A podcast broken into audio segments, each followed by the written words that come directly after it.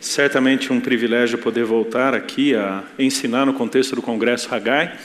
Agradeço já ao Ebenezer pela amizade, pelo convite também, para falar sobre um tema que tem tudo a ver com a nossa época. Como é que nós buscamos a orientação de Deus numa época de chat GPT, onde você simplesmente dá um comando ali e ele te dá de uma dieta nutricionalmente balanceada, ele te dá dicas de investimento numa carteira muito bem equilibrada entre renda fixa e renda variável. Já fiz alguns testes ali de aconselhamento bíblico, ele responde direitinho com textos bíblicos. Não sei se ele se aconselha ali em algum momento, mas ele sabe orientar muito bem. Te dá dicas de educação de filhos. E não pense que o chat GPT está muito longe da nossa realidade, não. O chat GPT alcançou a marca de 100 milhões de usuários ativos em apenas dois meses de existência. Foi lançado em dezembro de 2022, em fevereiro já tinha 100 milhões de usuários. Só para você ter uma ideia, Facebook levou cinco anos para alcançar isso. A internet levou sete anos. E o celular, lembra do Motorola, aquele que abria assim? 16 anos para ter 100 milhões de usuários no mundo. Falar sobre a orientação de Deus numa época de coaches, influencers, pessoas que de alguma forma estão comunicando suas ideias pela internet, estão sendo consumidos vorazmente. Me lembro de ter que lidar com uma situação muito específica, muito dramática na igreja que pastoreava, com uma jovem mãe que consumiu tanto sobre amamentação, sobre parto humanizado, muita coisa, muita coisa ligada àquele momento inicial do nascimento do seu filho, e ela simplesmente surtou de um jeito que ela teve que ser internada. Esse consumo imenso, impressionante de informações que, aliás, de 2018 para cá, a cada 18 meses o conhecimento produzido por toda a humanidade dobra. A cada 18 meses todo o conhecimento dobra. Tudo aquilo que produzimos será dobrado daqui 18 meses. E me parece que a gente enfrenta alguns desafios ao lidarmos com essa ideia de buscar a orientação de Deus, quando temos tantas vozes à nossa volta nos dizendo o que fazer, o que ser, como não ser ou o que não fazer. Não é por acaso que também o jovem universitário no Brasil mudará de curso de duas a três vezes antes da sua definitiva graduação por dificuldades em realmente assumir responsabilidades, na maioria dos casos, ou ter certeza de que está tomando a decisão certa, segundo a Associação Brasileira de Cartórios de Registros Naturais, a média de idade hoje de casamento gira em torno de 30 anos de idade. Lidei essa semana, no contexto da igreja, uma pessoa em dúvida se deveria se casar ou não, se essa era a decisão mais acertada que deveria tomar, porque tem escutado de tanta gente, lido tanta coisa, e isso tem de alguma forma perturbado a sua mente. Eu poderia aqui citar dezenas e dezenas de circunstâncias, casos, estatísticas e pesquisas que mostram que, ao invés de termos muita orientação de vida, segurança na tomada de decisões, dado todo o conhecimento, a vastidão do conhecimento que temos à nossa disposição, na verdade nós nos deparamos com uma geração cada vez mais perdida. Uma, uma, geração cada vez mais em crise sobre o próximo passo que tem que tomar, da educação de filhos ao casamento, do investimento financeiro à sua carreira profissional, que, aliás, o processo de escolha chamamos de orientação profissional. Até isso estamos tendo que lidar. E chegar em Daniel capítulo 2 me traz muita alegria e ao mesmo tempo desafio, porque nós nos deparamos com um jovem que simplesmente dá sequência natural aos compromissos que assumiu no capítulo 1, do não se contaminar com tudo aquilo que acontecia no contexto do palácio da Babilônia, e ele então colhe frutos de intimidade, colhe frutos de orientação diante de Deus, sabendo perfeitamente o que deveria fazer e como recomendar ao rei Nabucodonosor. Mas isso não foi instantâneo, nem foi automático. E você deve se lembrar o contexto. No capítulo 2, você pode abrir sua Bíblia ali, ou ligá-la. Capítulo 2 de Daniel, no versículo 1 fala que o rei Nabucodonosor teve um sonho e isso o perturbou. Interessante que essa mesma ideia volta lá em Daniel capítulo 4, uma visão que ele tem e ele fica igualmente perturbado. Mas há uma diferença aqui nesse capítulo 2 que marca uma certa mudança de tom na narrativa do, do texto em relação ao capítulo 1. É uma questão um pouquinho técnica aqui, mas tem um propósito teológico muito interessante. Capítulo 1 de Daniel foi escrito em hebraico. A partir do capítulo 2 até o final do capítulo 7 é escrito em aramaico, que era a língua franca do império.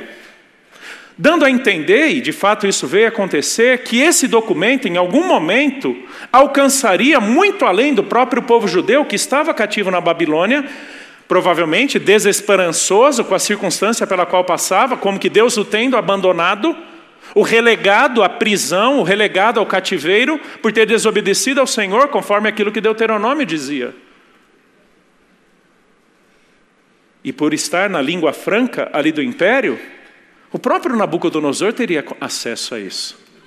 Os seus súditos, todos do reino, teriam acesso a isso que Daniel escreve, para que não apenas ele, Daniel e seus amigos, aqueles três com quem ele divide o momento na Babilônia, senão todo o império tivesse uma certeza de que realmente Nabucodonosor não é capaz de por si mesmo dar interpretação ao seu sonho, muito menos os seus magos, porque há um só Deus que governa sobre tudo e todos, que é o Deus do céu, o Deus Altíssimo. 14 vezes Daniel usa essa expressão para se referir a Deus no seu livro. O Deus Altíssimo, aquele que está sobre tudo e todos. Ele é o único capaz de orientar o seu povo, que é capaz de orientar os seus servos. A história, a sequência diz, versículo 2 em diante, que ele chama os seus magos e lhes dá a, a simples tarefa de não apenas darem a interpretação, o que era normal, um rei pedir aos seus magos, senão antes disso, contar para ele que sonho ele teve. Ou seja, eu não quero só a interpretação, eu quero que vocês me digam o que eu sonhei. Sabe aquelas, aquele momento, às vezes, no casamento, marido e esposa, quando tem alguma situação tensa entre um e outro, e você, antes de saber com o que você tem que lidar, você tem que descobrir o que é que aconteceu para ter que lidar com alguma coisa. E fica aquela guerra fria. O que foi? Nada. O que foi? Nada. Lá pelo sétimo nada, a gente diz que algo aconteceu, né? É mais ou menos assim: descubra o que foi para você saber com o que você tem que lidar. Né? Essa é a situação aqui de Nabucodonosor. E é um detalhe muito interessante, você pode abrir aí então, versículo 10, que os, os magos, os caldeus, Responderam na presença do rei e disseram: Não há mortal sobre a terra que possa revelar o que o rei exige. Pois jamais houve rei, por grande e poderoso que tivesse sido, que exigisse semelhante coisa de algum mago encantador ao caldeu. A coisa que o rei exige é difícil, e ninguém há que a possa revelar diante do rei, senão os deuses, e esses não moram com os homens. Nabucodonosor então manda matar todos os seus magos. Arioque, um dos seus servos, vai buscar Daniel, dá a sentença do rei e Daniel então pede que Arioque o introduzisse na presença do rei e, o rei lhe desse a oportunidade de revelar o sonho e posteriormente dar a sua interpretação. Então, versículo 17 ao 23, que será a minha maior concentração aqui nesse momento. Então Daniel foi para casa e fez saber o que o caso a Ananias, Misael e Azarias, seus companheiros, para que pedissem misericórdia ao Deus do céu sobre este mistério, a fim de que Daniel e seus companheiros não perecessem com o resto dos sábios da Babilônia. Então foi revelado o mistério a Daniel numa visão da noite. Daniel bendisse o Deus do céu. Disse Daniel: Seja bendito o nome de Deus de eternidade a eternidade, porque dele é a sabedoria e o poder. É Ele quem muda o tempo e as estações, remove reis e estabelece reis. É Ele quem dá sabedoria aos sábios e entendimento aos inteligentes. Ele revela o profundo e o escondido, conhece o que está em trevas e com ele mora a luz. A ti, ó Deus de meus pais, eu te rendo graças e te louvo, porque me deste sabedoria e poder, e agora me fizeste saber o que te pedimos, porque nos fizeste saber este caso do rei. Então Daniel foi para casa e fez saber o caso aos seus amigos para que pedissem misericórdia ao Deus do céu. Dois movimentos aqui nesse, nessa tentativa de Daniel entender que sonho era este e qual a sua interpretação. Primeiro, juntamente com seus amigos, eles pedem misericórdia a Deus. Aqui não é uma simples petição como outra qualquer. É interessante que Daniel tem um uso muito exclusivo dessa palavra, e ela volta especialmente no capítulo 6, para falar quando ele ora virado para Jerusalém. Sobretudo numa postura de grande humilhação, de requisição, reconhecendo a autoridade daquele diante de quem ele estava, e que se não fosse esse Deus a quem ele pede misericórdia, ele não apenas não escaparia da morte, quanto o rei não teria a solução do seu dilema. É interessante que aqui a, a, a, maneira como Daniel usa essa terminologia aponta para o reconhecimento que ele tem da autoridade de Deus, que, aliás, é o que pauta todos os sonhos, todas as visões no livro de Daniel. Há um Deus no céu, há um Deus altíssimo, há um Deus que é grande. Ele é o Senhor dos senhores e o único capaz de revelar sonhos. Esse é o reconhecimento, por exemplo, no final do capítulo 2, da parte do próprio Nabucodonosor. Nabucodonosor reconhece que esse Deus é o Senhor dos senhores. Muito parecido com o que o próprio Dario fala lá no capítulo 6, depois que Daniel é liberto da cova dos leões. Então, de alguma forma, Daniel é, é escrito, o livro é escrito para dizer não apenas para o povo judeu que está cativo e desesperançoso, quanto para todo o império, um reino que vive soberbamente em relação ao Senhor Deus de Israel, que é o único Senhor, vivendo a vida segundo a sua própria vontade, segundo os seus próprios prazeres. Há um Deus que revela, e é a esse Deus que nós buscamos. E esse pedido de misericórdia é algo muito belo aqui, é, é, é uma imagem muito, muito bonita, porque a palavra misericórdia, no aramaico aqui, que é a terminologia usada, que tem seu paralelo ali no hebraico também, significa ventre. A palavra misericórdia aqui significa ventre, barriga. E era usada para falar, por exemplo, sobre a gestação de bebês. Mulheres que estavam gestando seus bebês no ventre. Para falar sobre o cuidado que essas mulheres tinham com seus bebês. O cuidado que elas tinham com as criancinhas que elas estavam gerando e que em algum momento nasceriam e poderiam experimentar de todo cuidado, todo amor que aquela mãe já teve por aquela criança desde a sua concepção. Misericórdia aqui não é simplesmente Deus não fazer aquilo que nós mereceríamos, que é uma ideia que muitas vezes temos do conceito de misericórdia. Misericórdia, antes de apontar para aquilo que supostamente Deus faria pelo que merecemos, aponta para uma escolha que Deus faz do seu povo e decide amá-lo. Esse termo é usado para falar no livro dos Salmos sobre o amor que Deus tem pelos seus filhos. Porque esse era o significado da palavra. O cuidado precioso que mães e pais têm por suas criancinhas, por seus filhinhos. O que Daniel e seus amigos estão pedindo é Deus, grande Deus, Deus do céu, Deus Altíssimo, tome cuidado das nossas vidas, porque se o Senhor não cuidar, absolutamente nada vai acontecer. Essa é uma certeza que a gente aprende ao longo de todo o livro de Daniel. Deus é aquele que não apenas está, como diz Isaías capítulo 57, no seu alto sublime trono, trono, senão também é aquele que habita com o abatido de coração e decide revivê-los ou reavivê-los segundo o seu próprio poder e capacidade. Isso é misericórdia de Deus, queridos. Na maioria dos casos, quando nos encontramos perdidos na vida, na verdade tentamos lançar mão de recursos supostamente que vão dar alguma orientação para a próxima decisão, quando na verdade o primeiríssimo passo de Daniel é se voltar para aquele que cuida de si, que cuida dele, Daniel. Eu não tenho dúvidas que você deva experimentar alguma coisa muito próxima do que o que eu experimento. Que as decisões mais erradas que eu tomei na minha vida, elas poderiam ter sido evitadas se eu só me lembrasse, só um entre aspas, né, só tudo isso, eu me lembrasse que Deus cuida de mim e Ele é o maior interessado em me prover as condições necessárias, como seu filho, para tomar as decisões mais certas. Isso é misericórdia, queridos. É a completa disposição de Deus de nos tratar nas limitações, nas incapacidades das quais partilhamos. Daniel reconhece que ele não tem capacidade. Aliás, ele vai falar isso no capítulo 2, ele vai falar isso no capítulo 4. Ele se vê tremendamente perturbado quando ele tem sonhos e visões do capítulo 7 em diante. Ele tem a nítida certeza de que ele não tem condições de lidar com essa demanda, com esse mistério. Por isso ele se volta para os cuidados de Deus. Isso é misericórdia, queridos. É quando Deus nos trata como seus filhos. E que pouco importa quanto tempo de vida cristã você tenha, ou quanto de conhecimento bíblico você possua, ou por quantas vezes você já tenha passado por algumas circunstâncias de vida e, portanto, adquirido uma sabedoria ou habilidade própria de lidar com essas coisas, por simples que são, pela experiência que você tem com elas.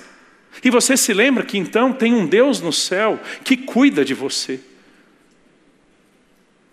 Que, como uma mãe que toma uma criancinha nos seus braços, esse é o Deus que tá, está conosco. Queridos, precisamos constantemente nos lembrar que Deus é quem cuida de nós. E de que não é a nossa sabedoria que nos faz tomar decisões certas. E de que, por mais cuidado que eu tente ter com os meus filhos, e eles já são jovens, já estão sendo espalhados aí pelo mundo, tomando suas vidas, suas decisões, de que não vai ser o WhatsApp que vai garantir, por saber onde eles estão, que vai fazê-los tomar as melhores decisões. Mas é o Deus que cuida da minha vida, é o mesmo Deus que cuida dos meus filhos, porque é o mesmo Deus a quem Daniel e seus amigos pediram misericórdia. Em muitas circunstâncias, queridos, diante de tanta confusão de vida, diante de tanta incompreensão dos próximos passos, deveríamos simplesmente, antes de qualquer outra coisa, nos voltarmos ao Deus do céu e pedirmos misericórdia. Deus cuida de mim. Eu não sei o que fazer, eu não sei como, como lidar com isso, eu não tenho capacidade própria. Daniel vai falar isso. Deus me deu essa revelação, ó Rei, não porque eu seja mais sábio, não porque eu seja mais entendido, mas porque há um Deus no céu. E a segunda postura aqui de Daniel diante disso é então louvar e bendizer ao Senhor, orando ao Senhor, agradecendo pela resposta que Deus lhe deu. E é interessante que, quando nós falamos sobre decisões de vida, pessoas têm uma ideia muito equivocada sobre a relação entre a soberania de Deus e a nossa responsabilidade onde, com respeito à oração, muita gente vai dizer o seguinte: se Deus já sabe o que vai acontecer, se Ele já determinou o que vai acontecer, por que é que eu devo orar? Já lidou com isso? Já teve que responder a isso? Não tenho dúvidas que Daniel tinha certeza de que Deus lhe responderia, mas nem por isso ele deixa de pedir misericórdia e orientação da parte de Deus. Sabe por quê, queridos? Porque nós não oramos para mudar o mover de Deus. Nós não oramos para determinar o que Deus fará. Nós oramos para nos alinharmos ao que Deus fará. Porque na indisposição do nosso coração, nós não temos a prontidão de aceitarmos a autoridade de Deus como sendo alguém que possui uma vontade que é melhor do que a nossa. Nós oramos para entrarmos em concordância de que tudo aquilo que Deus estabeleceu para nós, na Sua palavra e na vida em Jesus, é certamente o melhor. Dois entendimentos errados que eu vejo sobre a vontade e a palavra de Deus. Primeiro delas é 2 Timóteo 3,16, que diz: toda a escritura é inspirada por Deus e útil para o ensino, repreensão, correção educação na justiça. Tem gente que entende esse útil da seguinte forma: eu pego da Bíblia aquilo que me é útil. Se não é útil ou não me cabe, eu dispenso. Isso não faz sentido. A ideia ali de utilidade é proveitoso, suficiente ou necessário. Ou seja, se algo que Deus vai fazer em nossas vidas, Ele o fará por Sua palavra. Esse é um entendimento muito equivocado. E outro entendimento equivocado é de Romanos capítulo 12, verso 2, que fala que a vontade de Deus é boa, perfeita e agradável. Boa para mim, agradável para mim e perfeita para mim. Não, essa não é a ideia, essa é toda uma linguagem que vem desde, vem desde Levítico, que fala sobre os, tipos de sacrifício que era oferecido para Deus. Um tipo de sacrifício em que ele próprio, Deus, estabeleceu qual era o sacrifício perfeito, qual era o sacrifício agradável e qual era um sacrifício que era moralmente bom. Então, quem define o que é bom, perfeito e agradável é Deus, não a nossa conveniência. Então, nós oramos para Dizermos para Deus que, por mais indisposto que esteja o nosso coração, por mais estranho que possa ser o nosso próximo passo, nós precisamos entender o que é que Deus tem para nós em Jesus. É por isso que nós oramos. Mas eu vou dizer também para vocês, olhando para a minha própria vida, por não querer reconhecer humildemente, é que eu não oro muitas vezes. Porque se existe algo que nos humilha, é oração. Porque a gente está chegando diante do Deus do céu e dizendo: Deus, eu não posso, mas o Senhor pode. Eu não consigo, mas o Senhor consegue. Eu não tenho, mas o Senhor tem. E eu estou aqui clamando pela tua misericórdia, porque se o Senhor não cuidar, ninguém é capaz de cuidar. Mas quando eu não quero reconhecer isso, eu tento buscar na minha história, Tento buscar nos meus próprios recursos, capacidades e inteligência a melhor forma de lidar com a minha vida. É por isso que nós oramos, queridos. Para que humildemente reconheçamos quem Deus é e que Ele é o único capaz de lidar com as nossas demandas. Porque se tem algo também que Daniel nos ensina, e nós veremos na sequência aqui do congresso, é que Deus tem uma cruzada contra os soberbos. Porque o soberbo não tem simplesmente uma visão equivocada de si mesmo e da situação, senão, antes de tudo, uma visão completamente errada sobre Deus. Porque se eu sou a autoridade máxima, se eu sou cheio de si mesmo, eu não preciso de ninguém além de mim mesmo. Eu faço até uma estátua para que pessoas se curvem diante dela.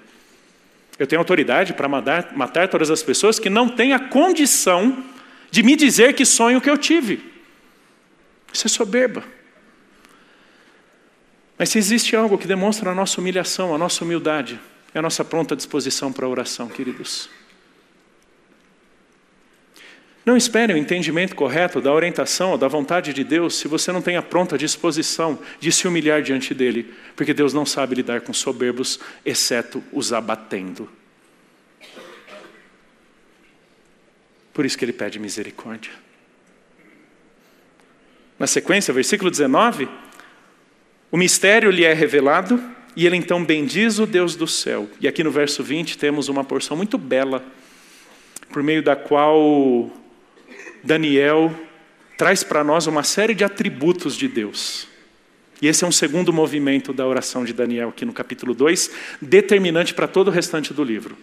Não é porque eu tive o privilégio de receber essa passagem aqui para pregar, mas eu diria para vocês que é uma das mais importantes do texto de todo o livro, porque ela marca o tom de todo o restante do livro em termos da visão que Israel e todos os povos do império deveriam ter em relação a Deus. Lembre-se, Israel está cativo. A visão que Israel tem de Deus não é das melhores.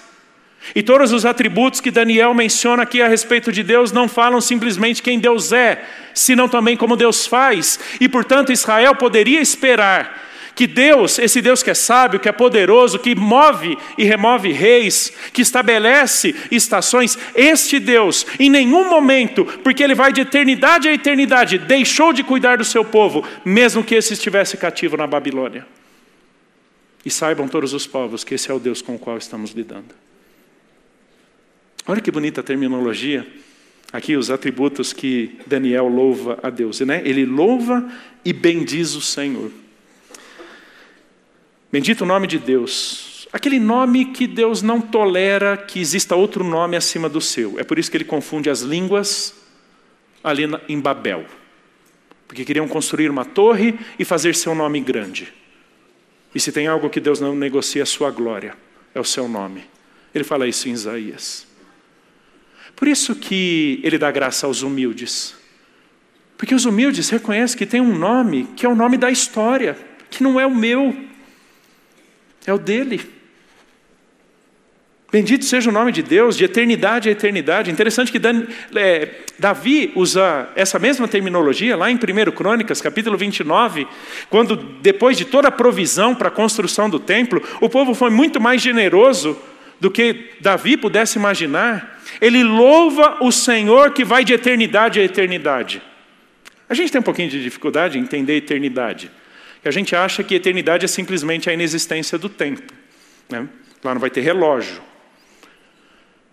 mas aqui a expressão fala que é um Deus que transcende a história, que não está preso na nossa cronologia, no nosso calendário, e que, portanto, é o único capaz de ver a história acima e além dela. Talvez uma das belezas aqui desse louvor de Daniel em relação a Deus esteja no fato de que essa oração de Daniel me lembra que Deus não é um Deus do jeito que eu penso que ele deveria ser. Porque se Deus fosse do jeito que eu penso que ele deveria ser, eu o controlaria. E é por isso que, inclusive, pessoas têm ideias místicas da vontade de Deus. Estabelecem formas místicas de conhecerem a vontade de Deus, porque, na verdade, eles têm para si um Deus que age do jeito que eles gostariam. Mas esse Deus vai de eternidade a eternidade, ele transcende a história. Na verdade, a história é criação dele. As coisas como elas acontecem são expressões temporais da eternidade. Precisa entender isso, queridos.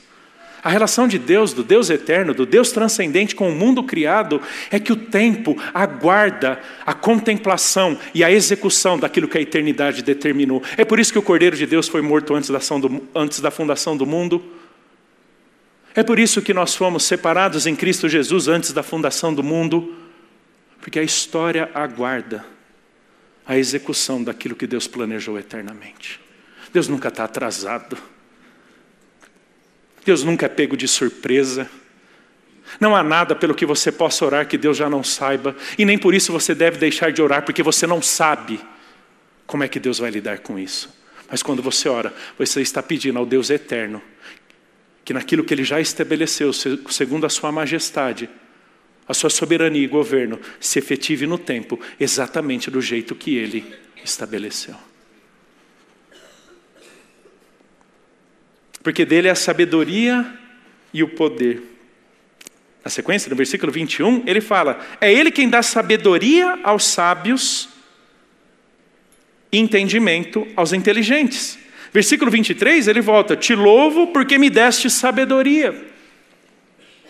A sabedoria de Deus consiste não simplesmente no acúmulo de informações, é o que nós chamaríamos de sabença. Isso não é sabedoria simplesmente. Você deve se lembrar que no contexto mais judaico do Antigo Testamento, sabedoria é basicamente a habilidade que alguém tem de executar aquilo que só ele pode executar. Então, tanto passa pelo conhecimento quanto a efetivação desse conhecimento. Tanto passa pelo domínio de uma informação quanto pelas condições de executar essa informação. E esse é o Deus sábio em que nós cremos. Por isso que o temor do Senhor é o princípio da sabedoria. Porque quando levamos Deus a sério, nós passamos a enxergar a vida do jeito dele. E talvez essa seja uma das nossas dificuldades. Quando o próprio texto de Provérbios capítulo 3 diz: Não te estribes no teu próprio entendimento, mas reconhece Deus em todos os seus caminhos e Ele endireitará as suas veredas. Quando buscamos em Deus, pelo temor de Deus, a sabedoria do Senhor, o Senhor nos torna sábios e nos faz viver do jeito dele. É por isso que então Paulo vai dizer lá em Efésios capítulo 5: Vede prudentemente como andais, não como necios, não simplesmente entregues às suas próprias vontades, aos seus próprios desejos, mas busquem viver diante do Senhor com sabedoria. Queridos, esse é o Deus sábio em quem nós cremos. Quando nós entendemos a sabedoria e o poder de Deus, nós vamos entender que fora de Deus não há sabedoria. Eu não estou falando de conhecimento acumulado. Eu não estou falando de habilidade de lidar com as trivialidades da vida, mas eu estou dizendo o seguinte: nem com as trivialidades da vida eu sou capaz de lidar do jeito de Deus fora de Deus a parte de Deus. É por isso que o temor do Senhor é o princípio da sabedoria. É quando eu reconheço em todos os meus caminhos, e que pouco importa se você está pregando num púlpito, ou se você está preenchendo uma planilha de Excel ali no seu trabalho,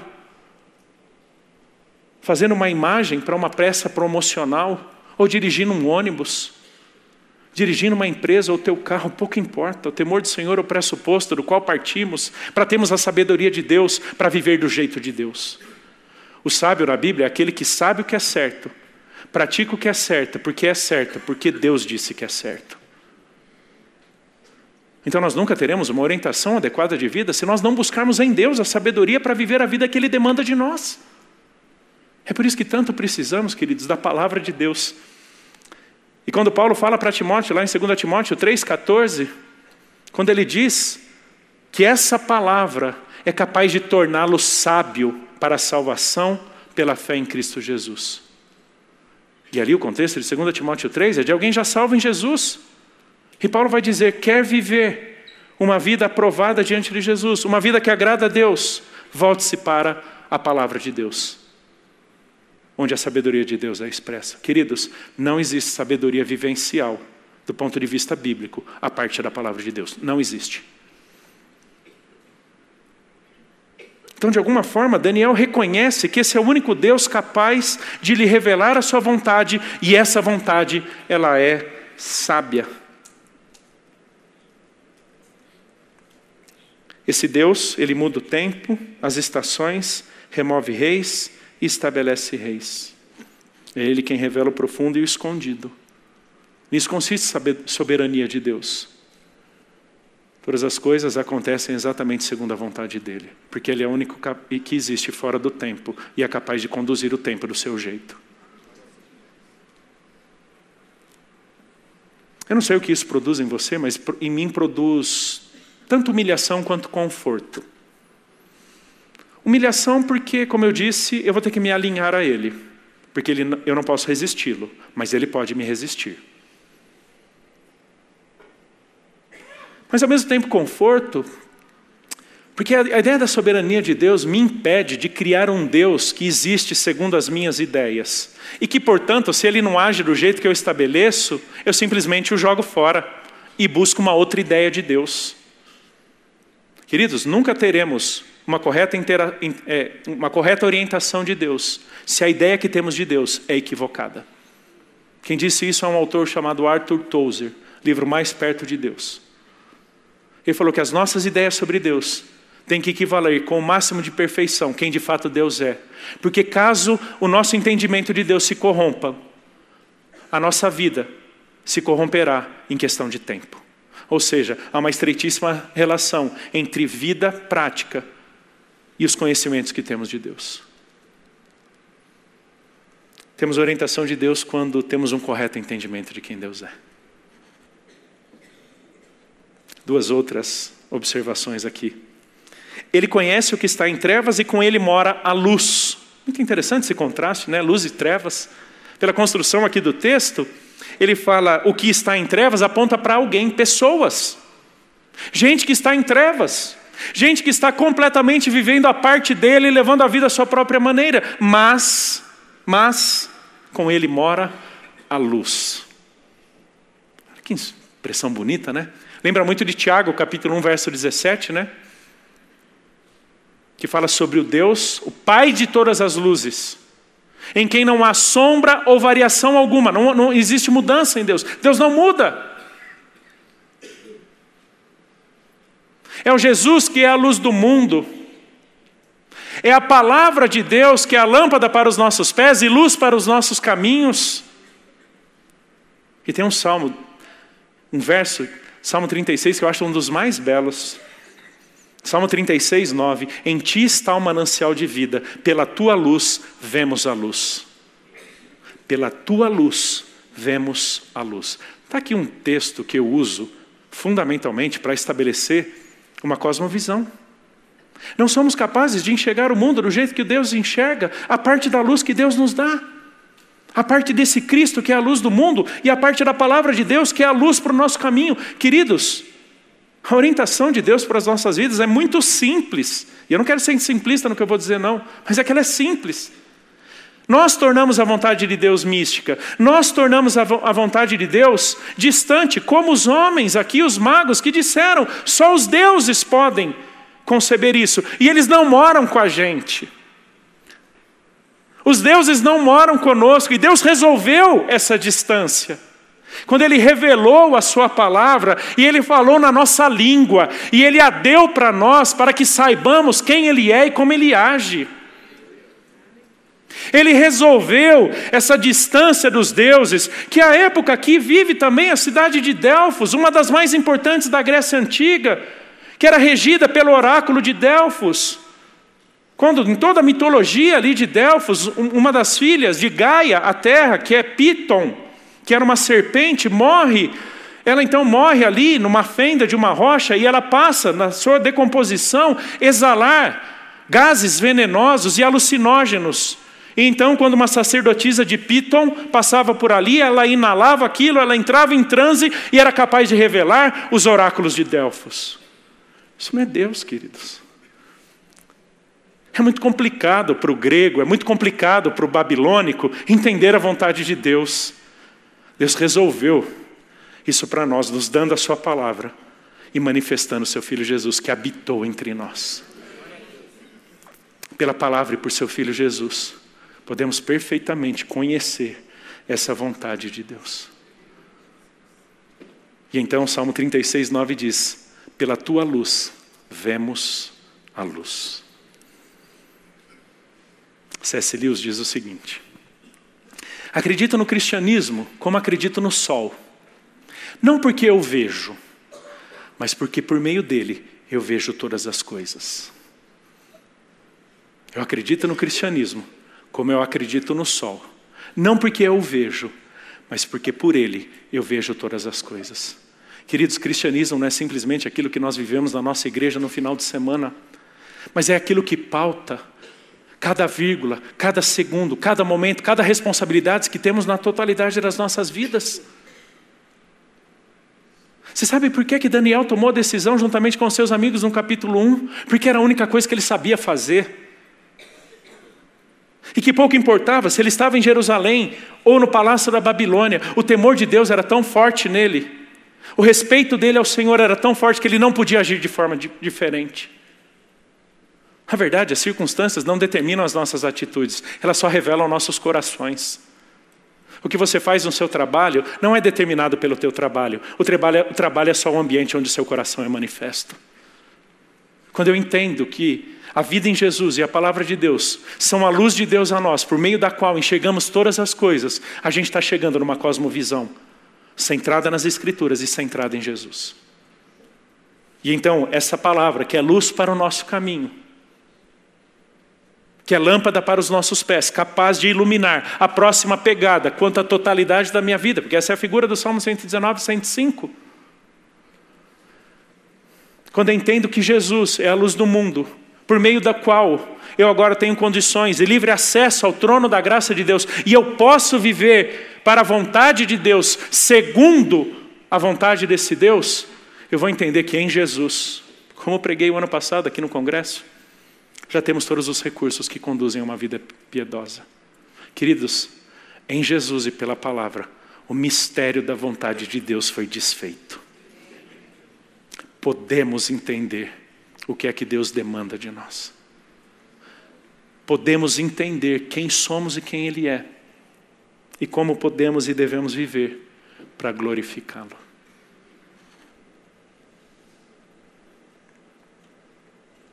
Versículo 23. A ti, ó Deus de meus pais, eu te rendo graças. Essa é uma expressão muito importante no Antigo Testamento todo, porque é uma expressão intimamente conectada com o Deus da aliança. O Deus da aliança. O Deus lá de Abraão, de Isaac e Jacó. De quem eu, Daniel, dependo nesse momento onde eu estou prestes a ser morto. Daniel evoca o Deus da aliança, que é aquele que tem um compromisso consigo mesmo, de no que ele prometeu, ele certamente executará. É interessante que essa não é a primeira vez que a ideia de aliança está presente em Daniel. Se você voltar para o capítulo 1, verso 9, você verá que depois de Daniel ter resolvido no seu coração não se contaminar, Deus lhe concedeu misericórdia. Oséias é um contemporâneo de Daniel, está muito perto ali. E essa é uma palavrinha, misericórdia, toda especial em Oséias, toda especial no livro dos Salmos, que fala sobre um amor pactual, fala sobre um amor de aliança, em que Deus que escolhe o seu povo é aquele que se torna completamente favorável ao seu povo, na medida que o seu povo anda nos seus caminhos. O Deus dos pais de Daniel é o Deus da aliança, que no nosso caso tem um compromisso conosco em Cristo Jesus, de nos prover absolutamente tudo o necessário para vivermos uma vida que lhe agrada. Isso significa viver para a glória de Deus, 1 Coríntios 10, 31. Às vezes a gente mistifica muito viver para a glória de Deus, como sendo simplesmente pensar em Deus quando fazemos as coisas. Não, isso não é viver para a glória de Deus. Quando você entende como essa expressão é usada ao longo das Escrituras, você verá que glória de Deus tem o significado de peso de Deus no Antigo Testamento, é um dos, dos significados, peso de Deus.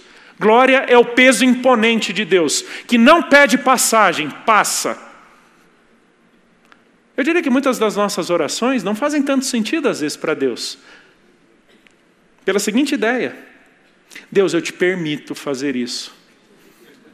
Eu acho que ele está olhando, olhando lá do céu e usando uma linguagem meio de Isaías: Ó oh, vermezinho de Jacó, quem é você para estar me concedendo permissão para fazer algo na tua vida? Eu sou o Deus glorioso, que tem uma presença imponente, que não pede passagem, passa. Glória não é simplesmente um atributo de Deus, glória é quem Deus é e que, para louvor da Sua glória, nos salvou em Jesus. Fazemos tudo para a glória de Deus. Quando nós demonstramos nas nossas vidas e atitude quem Ele é e o que Ele fez por nós em Jesus. Quer ter certeza que você está cumprindo perfeitamente a vontade de Deus na sua vida?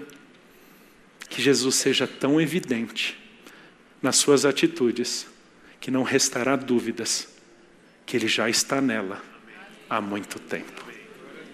Podemos orar?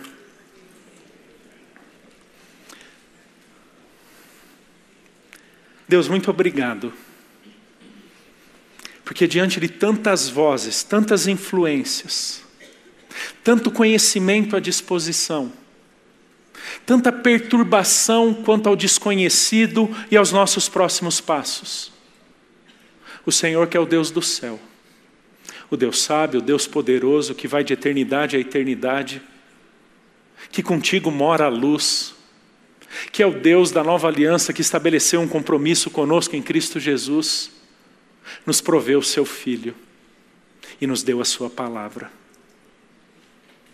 Deus nos ajude a termos aquele prazer que o salmista tanto fala, tanto no Salmo 1 quanto no 119, o prazer na tua palavra satisfação e contentamento com a tua revelação, que certamente nos livrará de misticismo,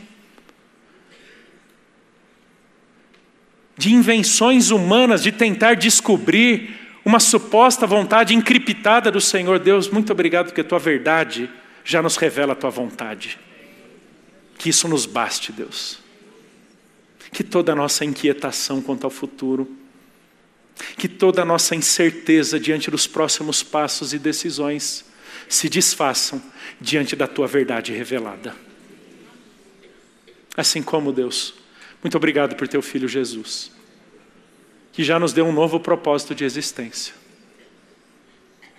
porque somos feituras do Senhor nele, para a prática de boas obras, as quais Deus, o Senhor, de antemão nos preparou para que andássemos nelas. Nos ajude a viver essa vida em Jesus, onde quer que estejamos, de tal forma que ninguém tenha dúvidas de que está ali alguém que serve Jesus, ainda aqui no mundo. Amém.